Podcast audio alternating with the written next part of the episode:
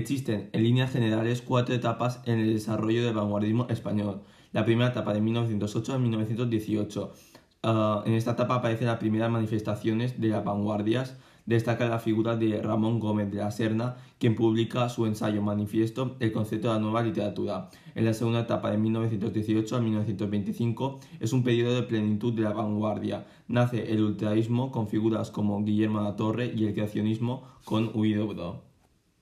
Tercera etapa de 1925 a 1930. La gran tendencia artística predominante es el surrealismo, que supone una vuelta a las preocupaciones humanas y por tanto el principio del fin de la vanguardia. Cuarta etapa, de 1930 a 1936. Los movimientos de vanguardia van desapareciendo, la literatura se politiza, el arte ya no se quiere minoritario, sino dirigido a la inmensa mayoría y con un claro espíritu utilitario.